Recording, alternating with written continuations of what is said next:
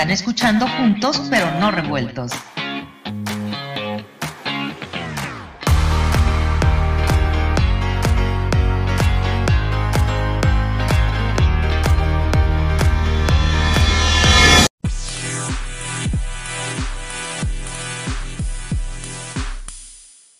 ¿Qué tal amigos? ¿Cómo están? Un gusto que estén con nosotros esta noche. Eh, hoy tengo el gusto de volver a recibir con nosotros al doctor Raimundo Tenorio. Doctor Raimundo Tenorio es, además, aparte de ser un gran economista y, un gran amigo, que le agradezco como siempre que esté aquí con nosotros, es también eh, profesor emérito del Tecnológico de Monterrey, de la Universidad Tecnológico de Monterrey, en México, por supuesto, y además... Eh, pues ya un invitado frecuente de nuestro programa. El día de hoy, el tema o los temas de los que vamos a hablar son temas bastante escabrosos, bastante confusos y han dado mucho de qué hablar, especialmente la última semana. Doctor Raimundo, como siempre, te agradezco, bienvenido, un abrazo hasta México, ¿cómo estás? Muy amable, muchas gracias por la distinción y aquí a tus órdenes. Gracias, doctor. Eh, pues, a ver, doctor, eh, lo, primero que nos confunde cuando escuchamos el término de que se aumenta el salario mínimo, pareciera un término más para que la gente lo aplauda y la gente eh, se emociona y empiezan de pronto cantos victoriosos o cánticos victoriosos por acá, por allá, etcétera, diciendo que este gobierno, miren cómo si piensa por la gente, etcétera, etcétera. Pero tras bambalinas hay gente que no ve ciertos detalles gente, por ejemplo, que no tiene el conocimiento de usted o personas como yo que tenemos un conocimiento más o menos, pero que no, obviamente somos más terrenales, no estamos en esos ejes en donde se entiende esto a detalle. Y es que la gente, eh, Raimundo, eh, pues parece no entender por qué el elevar el salario mínimo también conlleva un aumento de la inflación. ¿Cómo no? ¿Cómo no? Bueno, empecemos primero por retomar rápidamente algunos conceptos básicos para contextualizarlo.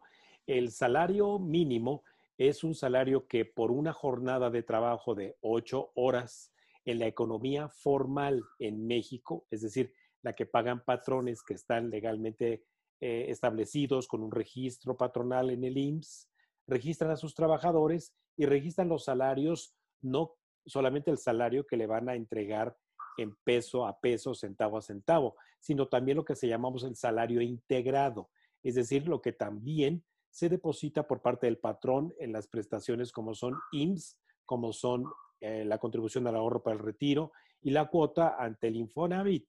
Entonces, este salario se registra ante el Instituto Mexicano del Seguro Social para que se acumule, entre otras cosas, justamente la contribución a la seguridad social del trabajador. Entonces, eh, el patrón por eso es que habla de un salario integrado, no paga solamente entonces el salario nominal que recibe cada quien en pesos y centavos, sino los adyacentes, que son estas prestaciones. Por eso es que cuando se contrata a alguien en México, en la economía formal se dice, el salario base es de tanto más prestaciones de ley. Siempre van a aparecer así los anuncios de oferta de trabajo Correcto. para quien solicite esto. Entonces, eso es importante contextualizarlo. Y que las prestaciones de ley es donde viene el seguro social y todo lo demás, ¿no? Sí, señor, así es. Entonces, bueno, el, el, ah, el trabajador sabe cuál es el salario porque firma un contrato, repito, en la economía formal. Quienes están en la economía informal, el salario es completamente eh, eh, heterogéneo. está negociado en base a hora, en base al día, en base a un jornal, pero hablemos de la economía formal, que es donde está el salario mínimo. El salario mínimo lo que garantiza es justamente que en esto que el patrón le va a contratar ocho horas de trabajo formal al día, eh, ese salario, cuando menos se le pague en una condición del trabajo calificado que tenga. Ahí es otro aspecto que hay que poner en claro en la tabla de salarios mínimos que la Comisión Nacional de Salarios Mínimos tiene en México es para oficios, ¿de acuerdo? No es para trabajos totalmente calificados. A manera de ejemplo, un operador de un tractor, su salario mínimo por día es de 201 pesos 20 centavos. Ah, eres tu reportero. Ah, tu salario mínimo por día a partir del 1 de enero de 2021 es de 313.61 por día. ¿De acuerdo? Entonces, eso que escuchamos nosotros del salario mínimo hoy de 141 pesos 11 centavos es el mínimo, mínimo, mínimo a trabajo no calificado. El trabajo no calificado, ¿cuál puede ser? Mire, pues póngase usted a recoger estos papeles y llevarlos a la bodega, póngase usted y lleve estos este, eh, artículos de limpieza a los que van a hacer la limpieza. Eso es un trabajo mínimamente calificado. Pero de ahí para arribita, según el oficio, la calificación que se va teniendo de trabajo, si eres, por ejemplo, eh, un eh, albañil, ¿verdad? Con cierta especialización, si eres yesero, si eres pues, colocador de azulejo, son 60. Son 60 e incluso a partir de enero del 2021 las trabajadoras del hogar también estarán clasificadas en esa tabla de salarios mínimos. Y en esa tabla, el mínimo va de 141 pesos 11 centavos a 313.01, que es el de reportero. Es decir, es un rango de 60 eh, oficios o trabajos que, que están ahí en ese. Hay otra tabla que se llama de salarios mínimos profesionales. ¿De acuerdo? Esa la dejamos mejor por separado para no seguir eh, acumulándole más información a nuestra audiencia. Correcto. Entonces, esos salarios mínimos que se establecieron ah, por una Comisión Nacional de Salarios Mínimos que es tripartita, es decir, representaciones de patrones, de trabajadores y de gobierno. Entonces, ahí se asegura que cuando menos dos votos pasen sobre otro para tomar una decisión de un llamado acuerdo, porque no hay, no hay acuerdo como tal, porque una parte puede no estar de acuerdo. En todas las eh, eh, eh, negociaciones que hay de salarios mínimos, siempre se acordó que las revisiones fueran anuales. ¿Por qué anuales? Porque, número uno, representa una certeza para los patrones la planeación de costos. El salario es un costo variable, es decir, pago yo salarios a mis trabajadores porque manufacturen, a un, ebanista me ayude a hacer muebles de madera, alguien me ayude a, a pegar suelas de zapato, etcétera. Entonces, esto me facilita la planeación de mis costos durante un año. Entonces, eh, el salario se fija para un año. Obviamente, durante ese año van a ocurrir muchas cosas como puede ser inflación. Si la inflación es bajita, entonces el empresario puede planear cómo ir absorbiendo estos costos variables por los salarios que les va a pagar a sus trabajadores. Pero un escenario hiperinflacionario o muy inflacionario es muy difícil para un empresario estar planeando no solamente los costos variables del pago de sus trabajadores, sino también de las materias primas que va a utilizar, como la energía eléctrica, el agua potable, la renta del local, etcétera. Entonces, por eso es que si aumenta uno de esos costos variables, como es el pago de mis trabajadores, entonces yo tengo que reflejarlo, yo, el patrón, tengo que reflejarlo en el movimiento de mi margen de precio. O sacrifico utilidad o aumento precio.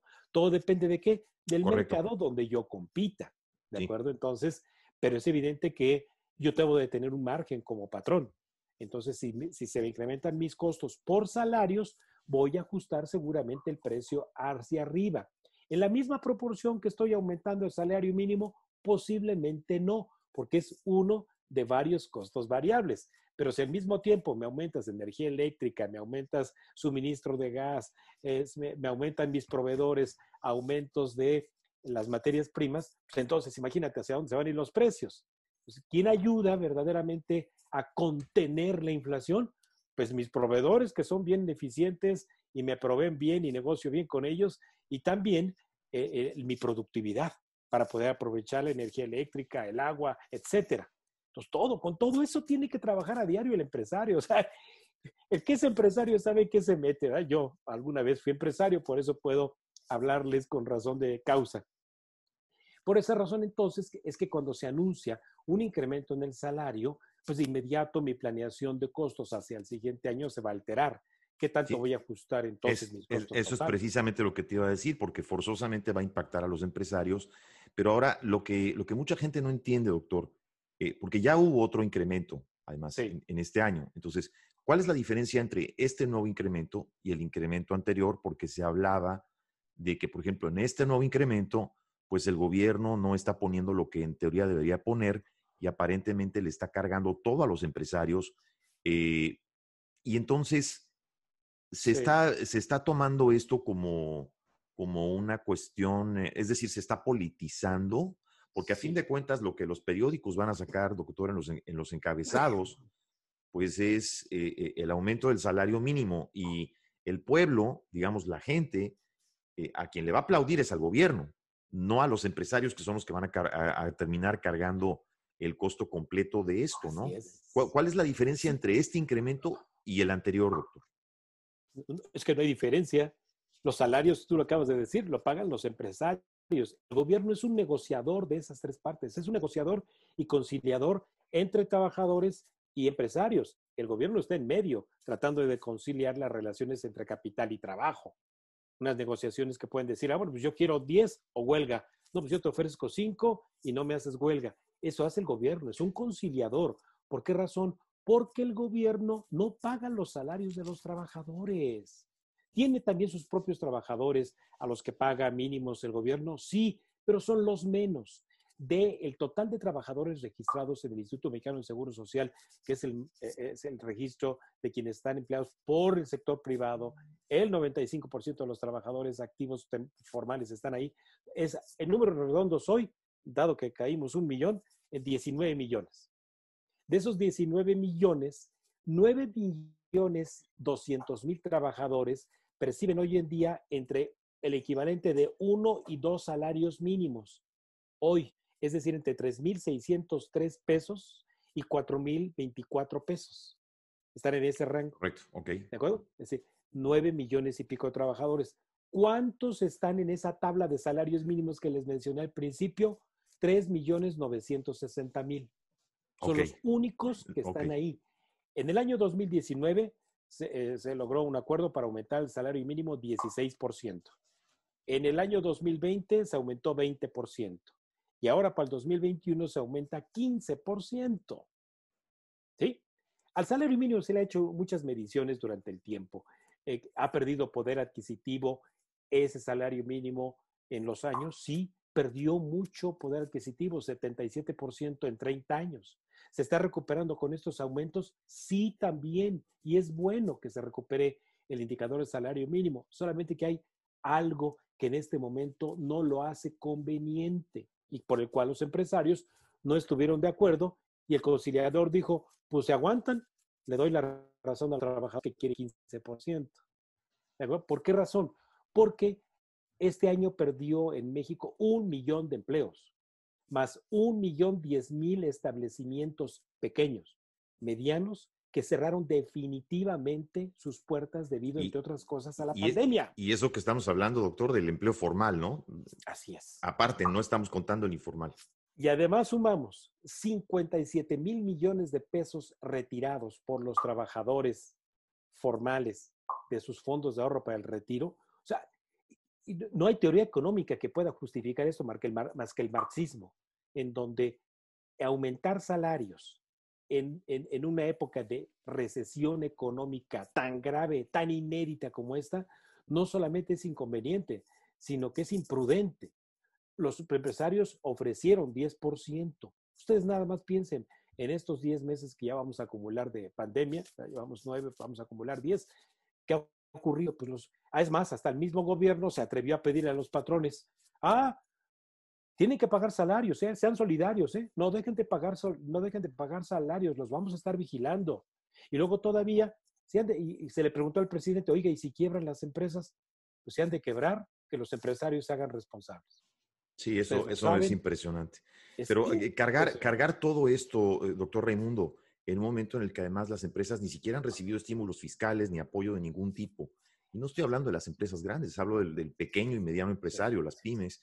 Este, y entonces cargarle todavía esto es como la, la estocada, la última estocada del toro todavía, inclusive antes del término del año, que de por sí ha sido un año atípico en todo y ha sido un año paupérrimo y, y la economía de México está obviamente más dañada que nunca. En una actitud obviamente de indolencia, de total falta de empatía de parte del gobierno. Y todavía venía a cargar esto. Es como el momento menos adecuado para esto, ¿no, doctor? Y mira, ustedes pueden leer las declaraciones de los líderes empresariales. No es de que no se quiera dar el incremento, sí, se ofreció un 10%, lo cual es conveniente en razón de la situación justamente de recesión económica. Y, el gobierno insistió en el 15. Y todavía mañana, seguramente se van a enterar eh, en, este programa de Juan Chain, se van a enterar que el día de mañana la zona metropolitana de la Ciudad de México, es decir, la Ciudad de México y el Estado de México, regresamos al cierre de establecimientos no esenciales, al llamado semáforo rojo. Entonces, imagínense, un empresario que siga pagando, después de, esta pandemia, que siga pagando salarios, que siga pagando contribuciones patronales. No, no, no, no. O sea, no, esto, esto va a ser la causa. Increíble. Entonces, en conclusión, eh, eh, amigos míos, déjenme decirles que el aumento del salario mínimo es bueno, pero en este momento la inconveniencia de hacerlo en esa proporción y por primera vez en los últimos 30 años hubo una de esas tres partes que no pudo estar de acuerdo, que fueron los patrones, porque obviamente van, ven en la puerta el cierre de sus empresas. Sí, una consecuencia peor, es decir, por tratar de aliviar una, lastiman otra y entonces terminan haciendo el problema más grande. Y establecimientos que sobrevivan, eventualmente, que pueden caer en emplear a estas personas, pero de manera informal.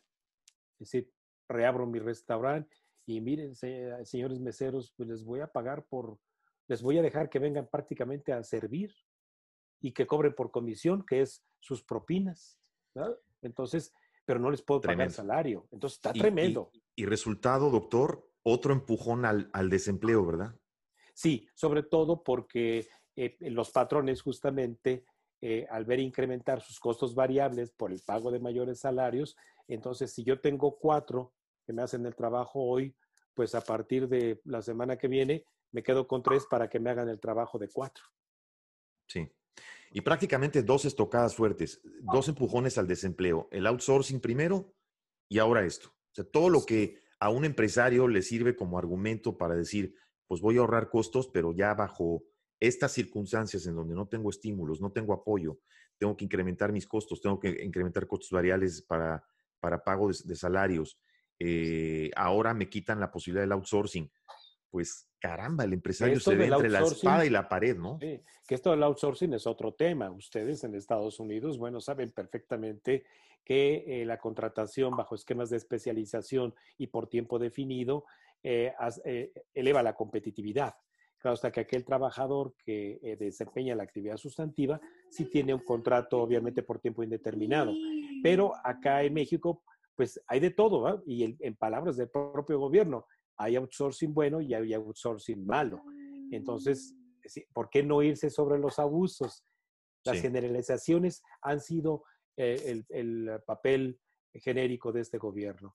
¿Y qué es lo que busca? Lo que mencionaba Juan Shane hace un momento, es decir, eh, aparecer en los encabezados de los periódicos eh, políticamente correcto. Sí, para la foto. Al impulsar el incremento en los salarios, al impulsar eh, ir con todo sobre las prácticas ilegales de contratación, etcétera. Entonces, pero el gobierno ha estado haciendo muy poco o casi nada por apoyar justamente a los desempleados y desde luego a las empresas. Doctor, eh, el otro tema que nos trae aquí a, preguntarte esta noche eh, es el polémico tema, algo que nadie entiende. Eh, me refiero no que nadie entiende, sino que nadie entiende por qué se dan este tipo de iniciativas. El tema Banjico, Raimundo. Sí. Em, una iniciativa que nadie entiende, bueno, sí se entiende, ¿no? Porque obviamente lleva cargado más un sentido ideológico que técnico, prácticamente, porque técnicamente hablando no, no, no tiene ningún fundamento. Eh, una, una, iniciativa que, pasa prácticamente, camina eh, como si nada, se vota sin modificaciones, pasa directa, sin ningún tipo de discusión ni observación. Eh, bueno, ni siquiera la gente que el propio gobierno está poniendo dentro de Banjico eh, está de acuerdo con esta iniciativa, o sea, no entiende por qué se está tomando iniciativa. El secretario también Herrera, lo mismo, pero obviamente tiene miedo de decirlo, nadie lo dice abiertamente. pero cuando sale la gente, el Consejo del Banco de México, a explicar por qué y dan las razones y los sustentos, Raimundo, eh, vaya, todos los sustentos más que claros, pareciera de pronto que estamos en un diálogo de sordos, Raimundo. Sí, y pareciera de repente que eh, eh, forman una mesa de trabajo en donde en esta mesa de trabajo que forman este, estos senadores no hay ningún experto ahí, no, hay, no, no, no están contemplando las opiniones de lo que sí saben. ¿Cómo se puede entender, doctor? Yo quisiera primero preguntarte, para la gente que no entiende, ¿qué tan importante ha sido el Banco de México? ¿Cómo no? Para la economía mexicana los últimos, digamos, 20 años. 26 años. 26, 26 años, 26 años autonomía. ¿Cómo no? Miren, voy a empezar por lo que concluiré eh, con el tema. Esta es una estrategia política muy uh, desafortunada, por no calificarla de eh, perversa, de este gobierno, de medir la, el grado de vulnerabilidad del Banco Central. Miren, el Banco de México nació el 25 de agosto de 1925 como un organismo que pusiera orden eh, a el desorden monetario que había. Eh, vivíamos los años post-revolucionarios, donde incluso había bancos emisores de dinero a nivel local. Muchos quizás de los migrantes que están allá en Estados Unidos recordarán en sus padres o sus abuelos eh, los billetes del Banco de Guanajuato, del Banco de Aguascalientes, el Banco de Zacatecas, los llamados milimbiques, el, el papel moneda del ejército constitucionalista, de los zapatistas, de los villistas. Era un desorden monetario. Así que después de la revolución había que poner orden y se creó por decreto del presidente Plutarco Elías Calles en su gobierno el Banco de México, pero se creó como sociedad anónima, es decir, eh, donde habría socios y el gobierno sería uno de ellos, con eh, obviamente eh, el poder de designar a su director general. yo viví en el Banco de México de 1973 en adelante y puedo decirles que yo tuve como director general a Gustavo Romero Colbeck, a Ernesto Fernández Hurtado y a Miguel Mancera Aguayo y como Banco de México SA. Y en ese entonces el Banco de México era un brazo ejecutor de la política monetaria del gobierno, porque no tenía autonomía, era un banco del, prácticamente un, banco administrativo del gobierno con cara de banco central, porque el, el presidente de la República imponía al director y además acordaba con él. En los peores años, para no hacerles mucha historia del Banco de México SA, el Banco de México se decía que era la, caja chica del gobierno, porque era tanto como pedirle emitir dinero, es decir, la caja eh, chiquita de decirle que imprimiera papel para financiar al gobierno de manera primaria. Es decir, el gobierno sin emitir papel de deuda que pasara por el mercado, ah, le decía al Banco de México, emite dinero, yo te garantizo que lo voy a pagar, mientras tanto ese dinero lo utilizo para el gasto público. Y en esto, en esto, obviamente a lo que llevó fue a un gran desorden en la década de los ochentas, tanto de Echeverría como de López Portillo, que son a los que admira Andrés Manuel López Obrador, y todos los demás anteriores, hubo un desorden entonces en el Banco de México tuvimos años hiperinflacionarios. Quizás muchos de ustedes a lo mejor tienen las mismas canas que yo, eh, o si no, pregúntenle a sus papás si son más jóvenes. Tuvimos años de 190% de inflación, nada más con eso les digo, por haber provocado ese desorden. Pero algo muy importante que quiero aquí decirles, la manera de conseguir dólares en México era de parte de ustedes, de los migrantes que enviaban el dinero, pero algunos lo enviaban por giros bancarios y algunos por giros telegráficos. Había giros de telegrama, ¿de acuerdo? Eh, pero muchos te enviaban el dinero en efectivo, incluso en sobres por correo. De verdad, así era.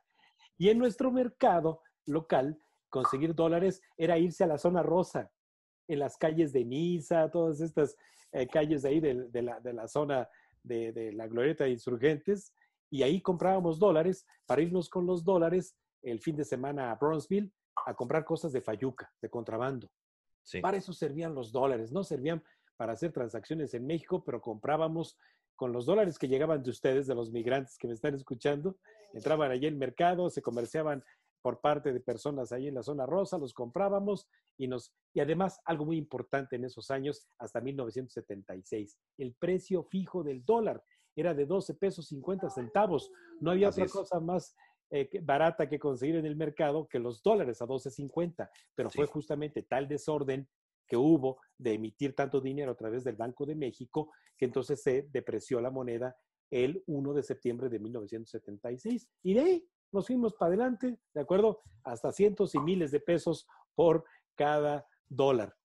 De esta forma, entonces, el, gobierno del nuevo liberalismo económico, el de Carlos Salinas de Gortari impulsa la autonomía del Banco Central, justamente para que no se convirtiera el Banco de México en esa caja chica, en esa fábrica de billetes para financiar el gasto público y además tomar las mejores prácticas de los bancos centrales autónomos del mundo para crear una institución fuerte en México. Se crea el 16 de abril de 1994 la ley del Banco de México como organismo autónomo, con presupuesto propio, con una junta de gobierno propia de cinco integrantes, cuatro subgobernadores y un gobernador que irían trasladándose sus eh, puestos cada seis años, cada ocho años, es decir, que fueran transeccionales eh, eh, estas designaciones que se hacen ahí sí por parte de la presidencia para que el Senado apruebe los nombramientos de esos subgobernadores y gobernador. Bueno, pues no hubo novatada más triste para el Banco de México, habiendo yo estado ahí en 1994, que el efecto tequila de diciembre de 1994, donde la novatada del Banco de México provocó, ustedes lo recordarán, quizás algunos de quienes me están escuchando, que se llegó a hablar incluso de la dolarización en México. Fue tal el desorden que hubo que se habló de que pues de nada había servido haber creado un banco central porque no había soportado el ataque especulativo, cuando el que se equivocó en implantar medidas de control cambiario por parte del Banco de México y respetar su autonomía, porque no la entendía, fue Ernesto Cedillo Ponce de León y su secretario de Hacienda, Jaime Serra Puche, que pasaron por encima de la autoridad nueva de un novato, que era Miguel Mancera Aguayo, como gobernador del Banco Central, siendo que había estado ya también como director. Eso fue terrible. Fue terrible porque se habló justamente de perder la soberanía de nuestro peso y de hablar de dolarización. ¿eh? El Fondo Monetario Internacional entró con todo a poner orden, porque nos quedamos sin dólares.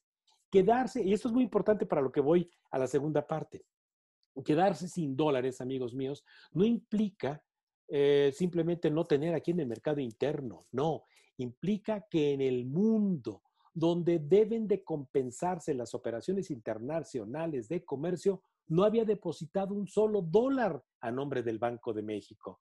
Ahorita me van a entender por qué razón esto es importante y es lo que justamente técnicamente, a lo mejor sí está puesto en términos muy sofisticados como en ocho párrafos, pero que no terminan de entender ni el senador Ricardo Monreal, ni otros senadores de Morena, ni propios del PRI para acabarla de amolar. Pero bueno, entonces, ¿qué tenemos ahora? Que esa ley orgánica que creó el Banco de México después de ese desprestigio de novatez de 1995 costó mucho recuperar la credibilidad, la confianza de parte del mundo de los bancos centrales. ¿De acuerdo? Y entonces pasó como gobernador después de Miguel Mancera Aguayo, eh, Guillermo Ortiz. Y muy grosero el señor, eh, muy respetuoso, por cierto, pero bueno, con dureza, pero ahí recuperó confianza para el Banco de México. Después, eh, don Agustín Carstens, ¿de acuerdo? Pasó como subgobernador, un muy buen papel, se fue creando esa confianza, esa credibilidad, esa transparencia. El Banco de México no solamente emite dinero y guarda reservas internacionales, crea un sistema de vigilancia administrativa para estabilizar, para mantener sano el sistema financiero. Diariamente, yo se los garantizo, giras circulares a los bancos para decirle, te estás portando mal el esto, te pasaste en, operaciones de mercado abierto este día, todos las, los las, días. Las operaciones, doctor, estos apps, perdón, para mantener este...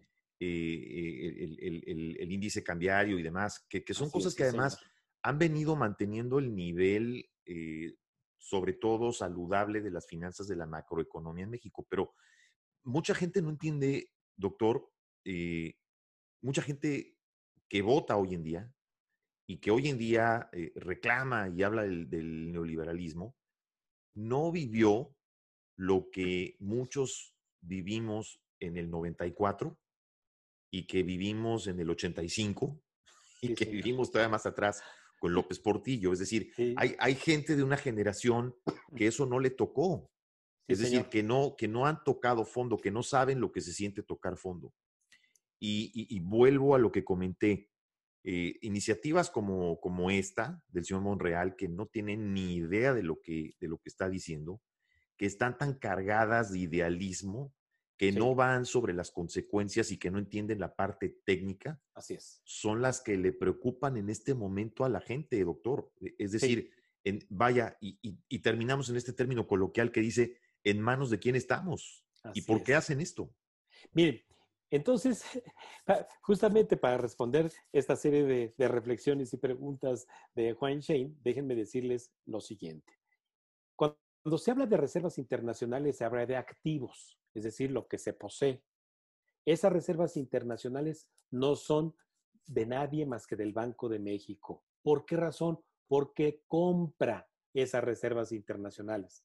Cuando una empresa desde México exporta, vamos a suponer que exporta a Chicago, que exporta a Miami, eh, a algunos clientes, esos clientes le pagan a las empresas que desde México exportan pero no vuelan los billetes verdes, ¿de acuerdo? Vuelan depósitos. Pero esos depósitos que hace un importador en Estados Unidos, en cualquier parte de la, Unión Americana, deposita, ¿de acuerdo? O sea, le dice a su banco local, ten, le voy a pagar a Raimundo Tenorio, que es el exportador desde México, le voy a pagar 100 mil dólares a su empresa. Ahí están. Y entonces se quedan eh, eh, eh, las instrucciones allá y acá llega y yo voy a mi banco voy a cualquier banco, de a mi banco de Albanorte que tengo aquí, digo, oye, ya me están pagando una eh, exportación que hice el equivalente a 100 mil dólares, 2 millones de pesos, ¿de acuerdo? Dame mis 100 mil dólares. No, no, no, espérame. Los dólares en verde no te los puedo dar, ¿de acuerdo? Porque no volaron de allá para acá, ¿de acuerdo? Te los voy a dar en pesos. Y te los voy a dar en pesos gracias a que tienes en nuestro país un Banco de México que es el que compró esos dólares y está convirtiendo en pesos lo que te estoy entregando. Ah, pues yo me voy contentote con mis dos millones de pesos. Amigos míos, igual ocurre, ocurre con las remesas. Usted el día de ayer salió a depositar un giro para su pariente que está en Michoacán, en Puebla, en Zacatecas, donde sea, y depositó allá 500 dólares e instruyó que se le paguen a su beneficiario acá, que es su papá, que dejó por acá. Perfecto, su papá mañana va a ir a la casa de, a la agencia de cambio o ir al banco y va a recibir pesos. Y en el camino electrónico, quien se queda esos dólares es el Banco de México porque los compró. ¿Y qué entregó a cambio? Pesos. Pero tiene el respaldo entonces de la emisión de ese pasivo. ¿El activo cuál fue? Las reservas. Eh, lo de la exportación, lo de la remesa que usted envió, ¿de acuerdo?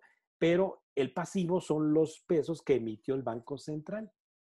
Pero esas remesas que usted está depositando allá, esas importaciones que le está pagando un exportador mexicano, se quedan allá, allá las deja el Banco de México, allá las deja depositaditas. ¿Por qué no se las trae al edificio de 5 de mayo número 2? Ah, por otra razón, porque entonces yo tengo aquí a mi vecino, a José Cruz, que es un importador, y entonces va a comprar maquinaria a un proveedor que está en California. Dice, oye, este, pues va a pagar su maquinaria y dice, son un millón de pesos de mi maquinaria que se le pague al señor Jack Taylor que está en, California. Pues entonces, igual, ¿de dónde se toma el equivalente en dólares para pagarle al señor Jack Taylor? De la cuenta del Banco de México, donde acumuló lo que usted mandó en remesas, lo que se pagó de exportaciones. Son una serie de compensaciones, ¿de acuerdo? Diariamente. Entonces, si el Banco Central las reservas internacionales, que hoy son de 194 mil millones de dólares, ya le dije, no están depositadas en el edificio de 5 de mayo número 2, están depositadas en 96 bancos centrales del mundo. ¿Para qué? Para compensar las transacciones que hacemos no solamente empresas y personas. Y el 99% de las remesas que se envían desde Estados Unidos hacia México vuelan electrónicamente. Ah, pero ¿cuál es la justificación del señor Monreal para eh, eh, decir que se debe de modificar la ley del Banco de México? Porque la ley dice, los depósitos de reservas internacionales del Banco de México se constituyen en moneda extranjera, denominada en dólares, euros, yens, monedas duras, fuertes, y también en depósitos en instrumentos líquidos, que son los bonos del tesoro, todo líquido. ¿Por qué? Porque se requieren compensar esas transacciones en el día a día. Entonces, ¿pero qué sucede eh, eh, eh, durante el año y durante épocas como esta, como el diciembre? Que llegan, muchos de ustedes que son migrantes, se traen dólares en la bolsa. Las, los aranceles aduanales desde México les permiten traer en la bolsa hasta 10 mil dólares. y a lo mejor se los traen tres mil usted, tres mil su esposa en el asiento de atrás y tres mil su hijo en la camioneta de atrás. Ahí vienen con los dólares y llegan a México. Y así pueden llegar durante todo el año. Llegan a Tejupilco, Estado de México. Y oye, pues, este, pues vamos a comprar el pavito para la cena, las botellas de sidra, etcétera. Oye, pues vete a cambiar unos dólares. Y ahí va al banco. Oiga, pues, ¿quién es usted? No, pues yo soy este Pedro Armendaris. ¿Y de, de dónde viene usted? No, pues llegué ayer de, de eh, Los Ángeles. Oiga, pues no trae por lo menos su ID, sí, aquí está. ¿Cuánto quiere? Ah, ¿Cuánto trae? Mil dólares, ahí están. Y le entrego pesos. Sin ningún problema, ¿eh? Hasta mil quinientos dólares por día. Y al otro día vuelve a ir don Pedro Armendáriz y dice, oiga, ahora traigo otros dos mil. No, espéreme, no, ya no le puedo cambiar esos dos mil. Por mes son mil quinientos. Si usted fuera nuestro cliente bancario, hasta cuatro mil por mes sin problema, pero ya le creo un expediente electrónico para saber quién es usted, cuántos dólares está trayendo, porque usted me está entregando billete verde y yo le estoy entregando a usted pesos. Yo como casa de cambio, banco, ¿qué cree que voy a hacer con esos dólares? ¿Qué creen ustedes que hacen los bancos cuando entregan pesos a cambio de los dólares en una ventanilla? Ah, pues al día siguiente o en el mismo día se los venden a doña Francisca Morales, que viene a comprar dólares en verde, porque se va a ir. O sea, hay, hay, hay un trading. ¿De acuerdo? Hay un arbitraje diario. Pero al final del día, vamos a poner ese ejemplo, al final del día se le quedan al banco, ¿verdad? Por ahí, eh, eh, pues, 7 mil dólares le quedan. Pues, a ver, ya compré, ya vendí, ya compré, ya vendí, se me siguen quedando 7 mil, 7 mil, 7 mil. Ah, pues entonces voy con el Banco de México. Oye, banco, pues este, entrégame pesos, ¿no? Porque pues esto para mí, yo no los puedo poner aquí a, a ofrecer más que con mi carterera que dice que vendo dólares y el Banco México le dice, no, espérame, papá, a ver, ¿cuánto compraste por remesas en efectivo? No, pues compré, aquí está, mira, pues a don Pedro Armendaris le compré tres mil. ¿Y a quién más le compraste? Ah, pues este y este y este. ¿Y cuánto vendiste? Ah, pues a este y este y este. ¿Y la diferencia entonces?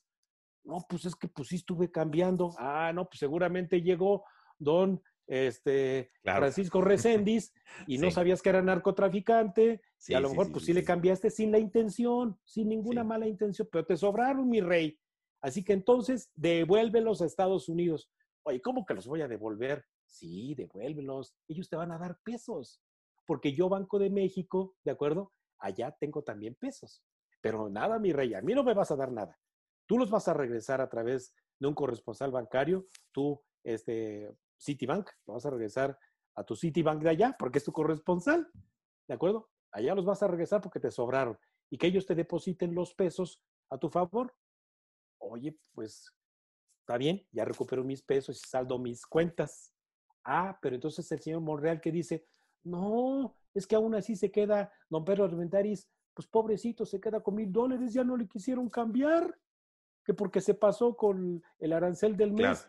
¿Qué hace? Ese es, ese es el enfoque, el enfoque del discurso político. Sí, señor, del discurso. Pobrecito. Entonces, ¿qué va a hacer con esos dólares que se le quedaron? Es más, espérenme tantitito, espérenme tantitito. espérenme tantitito, espérenme. ¿Qué va a hacer don Pedro Armendáriz con el dólar que se le quedó? Ya no se lo aceptan desde el banco. Entonces, eh, me, volteo y digo, oye, este hermana, eh, cómpramelo, ¿no? este, es que se me quedó, ya no me lo quieren cambiar en el banco, cómpramelo. Oye, pero mi hermana me dice, oye, pero es que en el banco eh, me lo venden en 20. Eh, pues yo te doy 19, te doy 18.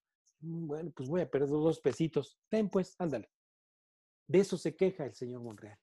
Así de simple.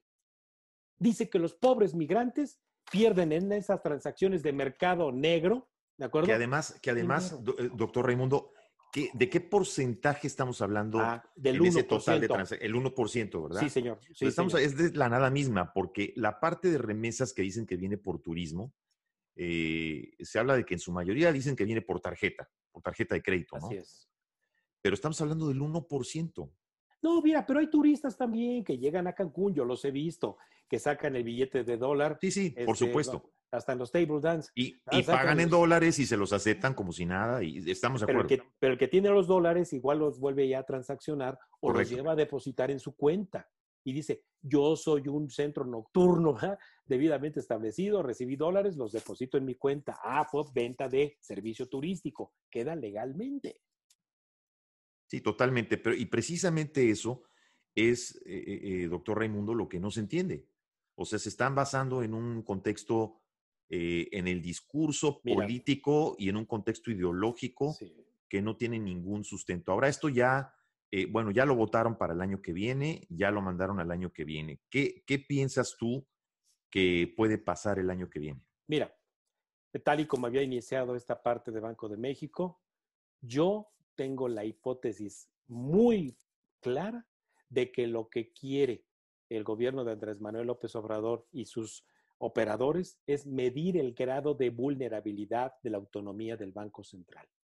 Ha habido insinuaciones increíbles, sí, claro, es eso, punto. Es eso básicamente, es destruir la autonomía del banco. Ahí les va la primera. El día 4 de febrero, de, digo, no, el día 4 de mayo, después de que el tipo de cambio en marzo se fue hasta 25 dólares, obviamente, volvemos a lo mismo. ¿Quién tiene los activos que son dólares? El Banco de México. Y los tenía en febrero a una paridad de cuánto? De 18.79. 18.79, sí. Ok, y ahí los estoy vendiendo, los estoy, estoy apoyando a mis importadores, exportadores y aquí a los bancos. ¿Están de acuerdo? Bueno, en marzo debido justamente a la crisis de, eh, que inició el confinamiento, el tipo de cambio se nos fue hasta 25 pesos por dólar. De lo que tiene entonces el Banco de México, si le queremos ir a comprar dólares, ¿cuántos pesos le tenemos que entregar al Banco de México? 25 por cada dólar, ¿están de acuerdo? Sí, si yo quiero eh, importar, eh, como importé desde California, me van a decir, pues mi rey no está a 18.79, hasta 25 pesos. Entonces yo tengo que entregar como importador, ¿cuánto? 25 pesos. ¿A quién se los estoy comprando para que le pague al exportador de California? Al Banco de México, a través de mi banco comercial. ¿Están de acuerdo? ¿Quién gana? ¿Verdad? El Banco de México tenía dólares a 18.79 y ahora se los compran a 25. ¿Quién gana? El Banco de México. Ah, bueno, pues así hicieron sus cuentas de simple el señor Arturo Herrera. Y le dijo a su jefe, Andrés Manuel, Oye, ¿sabes qué? Mira, si el tipo de cambio se mantiene en 25 dólares, ¿qué crees? El Banco de México va a ganar una muy buena lana durante todo el año y la ley dice que el remanente del Banco de México, parte del remanente del Banco de México se nos tiene que entregar a nosotros, a la Secretaría de Hacienda. Así, y entonces el 4 de mayo mandó llamar, digo, no mandó llamar, el propio gobernador del Banco de México, Alejandro Díaz de León, les dijo a través de la prensa, ni, hagan cuentas del remanente, ¿eh? porque, eh, porque eso se entrega, si acaso lo hay, hasta que termine el 2020, se hagan los estados financieros y hasta abril del 2021, si es que hubo remanente, se entrega efectivamente a la Secretaría de Hacienda. Pues el 4 de mayo, en Palacio Nacional, tuvo que ir el gobernador a sentarse con Andrés Manuel y con Arturo Herrera para decirles, no hagan cuentas, jóvenes, faltan nueve meses del año. Es que... ¿Eh? Esa fue la primera insinuación. Esa fue la primera insinuación. La segunda, en una minuta de la Junta eh, del Consejo de Administración de Petróleos Mexicanos del 16 de octubre, y yo lo dije en mi programa de televisión, la minuta revela que dos de los consejeros, dos de los siete consejeros de Petróleos Mexicanos sugirieron que por qué no el Banco de México invertía sus reservas internacionales en los pasivos de Pemex que porque podían pagarle más tasa al Banco de México por sus reservas que las que estaba obteniendo el Banco de México invertidas en el mundo. Increíble. Segunda insinuación. Entonces, la burra no era arisca, Juan. La hicieron. Perdón. Pero esto para mí es una insinuación y es ya una decisión del Senado, como lo acabas justamente de decir de medir el grado de vulnerabilidad del Banco de México. O sea, claramente eh, o clara y flagrantemente ir por la autonomía del, Banco de México, doctor. Es lo que se está viendo ahora. y ya para que el obradorismo que está dentro del Banco de México, porque recuérdese que dos subgobernadores actuales, ya tres, ya tres subgobernadores. También, también digan que no está bien, también este. Perdón, carajo, se me Dígalo, no, no, no, usted diga carajo, Aquí, aquí sí se puede decir de todo. Carajo, o sea, no puede ser. Pero es que eh, eh, en, términos coloquiales, ¿por qué la, gente no, mucha gente no entiende? Ricardo Monreal, el que no entiende, se hace, Totalmente. Lo que está haciendo es medir esto, lo que es mi hipótesis. ¿En qué, ¿En qué se beneficia, Raimundo, el gobierno al volver a tener el control del Banco de México? En lo que les acabo de decir, en que eh, se vulneren las decisiones por mayoría, es decir, se, ah, se respete la autonomía del Banco Central, ¿de acuerdo? Y entonces, eh, así como con la facultad constitucional de mayoría del Senado están modificando la ley y puede ocurrir en, en la Cámara de Diputados, con mayoría, con mayoría que tienen, así, si con esto miden el grado de vulnerabilidad y lo logran en febrero, que se autorice estos cambios a la ley orgánica del Banco de México, al mes siguiente, no quiero decir que yo meto las manos al fuego, ni por mí mismo, al mes siguiente se van con todo sobre la autonomía del Banco de México. Es impresionante. Y, los focos rojos eh, ya se encendieron también aquí en los Estados Unidos, Raimundo. ya hubo un discurso por acá de este lado del senador Ted Cruz, un discurso fuertísimo, ¿no? Criticando esta acción eh, y obviamente diciendo que flagrantemente México está haciendo esto para beneficiar, beneficiar entre otras cosas, al narcotráfico. Lo está diciendo un senador federal. ¿Y por qué al narcotráfico? por lo que platicamos en esta analogía un poco coloquial que les dije, ¿verdad? Sí, sí, pues sí, ese cambio de dólares. Así es. Y lo otro es también el foco rojo se prende en el, en el, en el Fondo Monetario Internacional y en los bancos a nivel internacional. Entonces, eh, caray, digo, ¿dónde va a quedar México y una institución que, que usualmente tenía eh, eh, ese, ese grado de calidad que tiene o que todavía mantiene el Banco de México?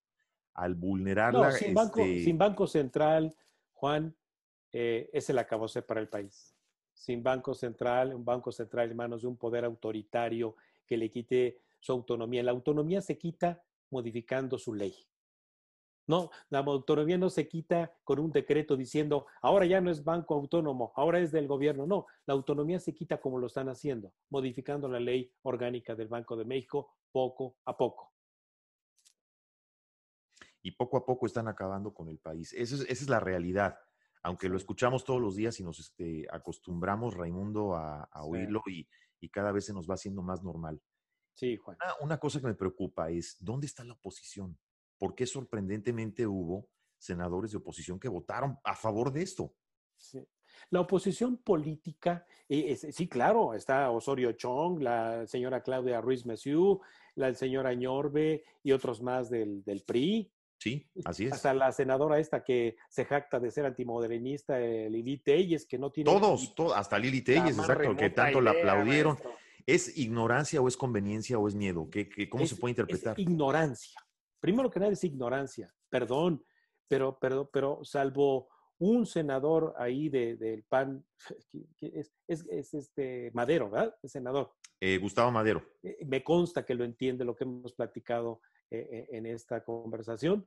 Ah, los demás, yo, no, yo estoy seguro que no tienen ni la más remota idea. Pues permítanos explicarles con peras y manzanas. De verdad se van a equivocar y nos van a meter en la peor de la crisis no comparada ni siquiera con la de los ochentas, por favor. Entonces, si no hay oposición ahí dentro, la oposición más democrática son las redes. Y ahí creo que hemos podido contrarrestar eh, eh, en mucho eh, esto. Y creo que incluso dentro de la propia corriente obradorista de, dentro de la Junta de Gobierno del Banco de México, se le van a voltear.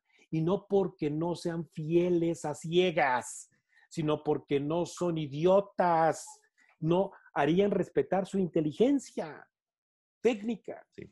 y es impresionante lo que las redes ejercieron eh, de presión ¿eh? en, estos últimos días. La presión que se ha ejercido en redes, Raimundo, por parte de la sociedad, por parte de la gente, profesionistas, banqueros. En programas como el tuyo, etcétera. Este, espacios como, como este y como muchos otros.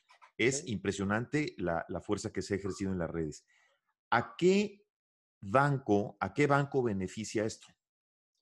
Ah, ah, ah, ah, bueno, qué bueno que dijiste. Dentro justamente de esas conciliaciones que yo les ejemplifiqué de que pues me sobra y pues lo envío a un corresponsal para allá y, y, sí me lo compensa con pesos, el único banco que en México no tiene esa corresponsabilidad, no porque no quiera, sino porque ya fue rechazado por cuatro corresponsales en Estados Unidos de hacer estas operaciones de recompra de los sobrantes, es el Banco Azteca. ¿Por qué? Porque la Security Exchange and Commission de los Estados Unidos, la SEC, ¿de acuerdo? Sancionó y boletinó a Banco Azteca por dudosas transacciones eh, en, Estados Unidos con las operaciones justamente cambiarias. Entonces, Banco Azteca hoy, en este año, dicho por Jonathan Heath, obradorista dentro de la Junta de Gobierno del Banco de México, eh, se reporta por parte del Banco de México 10 millones de dólares tan solo acumulados nada más en este año. Pero tienen seguramente ahí, en el marranito, eh, eh, según cálculos que, porque hemos revisado las reservas internacionales, en los últimos cuatro años, de 102 millones de dólares que tiene acumulados Banco Azteca, que no puede monetizar. ¿Y qué quiere decir no monetizar? Pues que recibió dólares y entregó pesos, y ahora los dólares no los puede convertir en pesos, porque ni nadie se los recibe en Estados Unidos para compensárselo en pesos, ni se puede voltear con el Banco Central a que le dé pesos. Entonces, es dinero que está congelado y que está perdiendo, obviamente, pues, ganancias para el Grupo Salina. Sí, sí, totalmente. Y aquí creo que cabe señalar, eh, eh, eh, doctor Raimundo, que aquí tú acabas de decir algo muy importante, que le pregunten a los que sí saben. Si van a tomar estas decisiones, que le pregunten a los que sí saben, que incluyan en estas juntas y en estas comisiones a la gente que sí sabe. Y la situación es que también se está dejando llevar este país con decisiones que se toman por una situación ideológica más que por una situación conveniente, revisada desde el punto de vista técnico. Este, yo te quiero agradecer, querido Raimundo, que, que nos hayas este, pues aclarado todos esos conceptos, ¿no? Eh, eh, eh, tu valentía por expresarlos pues claramente y objetivamente. Nosotros aquí, en este espacio, pues nuestro objetivo no es atacar nada ni atacar a nadie. Ni estamos atacando a Ricardo Salinas Pliego ni al Banco Azteca, pero simplemente estamos haciendo un análisis objetivo. Así se tratara de otro banco. Así se trata de cualquier otro banco, pero estamos haciendo un análisis objetivo de lo que podría representar esto para México y obviamente si el público suma de dos más dos y ve a quién beneficia esto, pues bueno, el público sacará sus conjeturas y como siempre, nuestro auditorio es el que tiene la última palabra. Nosotros simplemente acudimos a expertos como tú, querido Raimundo, para que nos puedan este, ilustrar un poquito esto, que sí definitivamente es una estocada. Es, siento que ha sido una semana demasiado fuerte, eh, demasiado dura y demasiado deprimente para la economía mexicana y para el sector productivo de México esta última semana, tristemente antes de las Navidades. Sí, eso le sumamos eh, los cambios a la ley de seguridad nacional que también van a traer problemas con Estados Unidos por las relaciones con la DEA, eh, con ICE, eh, etc. Sí, se ve, se ve un 2021 difícil, muy difícil por lo que ya de por sí pasa en el mundo, pero todavía mucho más difícil por lo que el propio gobierno está originando en México. un desastre un desastre Totalmente. y un destructor de inversiones. Querido Raimundo, este, ¿dónde te puede seguir la gente? Y bueno, primero invítanos, invítanos a tu programa porque tienes un programa cada semana y como dice el dicho aquel, cuentas claras, amistades largas. Entonces, ¿cuándo te podemos ver en Cuentas Gracias, mi querido Juan. Bueno, pues el programa de televisión que tengo es un programa de análisis, de opinión con especialistas, todos los martes a las seis de la tarde, hora del centro, en en eh, Hora de México, eh, por el canal 34.2 de TV Mexiquense, que por cierto ya se puede ver en una app eh, de móvil, que es TV Mexiquense, o bien por internet, radio y televisión mexiquense, ustedes buscan los martes a las 6 de la tarde, 34.2. Mi única red social es arroba Raimundo Tenorio, lo tengo abierto a mensajes directos para recibir preguntas, dudas o hasta violentas objeciones. Ahí estás en Twitter, querido Raimundo. Ojo público, querido Raimundo, no tiene Facebook, no tiene Instagram, ni tiene TikTok. Así que el doctor Raimundo Tenorio lo pueden encontrar por Twitter y hacerle las preguntas. Y ahí te estaremos viendo, como siempre, querido Raimundo, en tu programa en Cuentas Claras. Yo te quiero agradecer de verdad, como siempre, que has estado con nosotros y te mandamos un fuerte, fuerte abrazo hasta México con los mejores deseos para esta Navidad. Igualmente, de mi parte, eh, un feliz fin de año con sus familias y que se reproduzca todo el bien que hicieron en este año en 5, 10, 15 veces más para ustedes y sus familias. Muy feliz 2021. Muchas gracias, querido Raimundo. Gracias, querido público, eh, por estar aquí con nosotros como siempre y nos vemos la próxima. Buenas noches.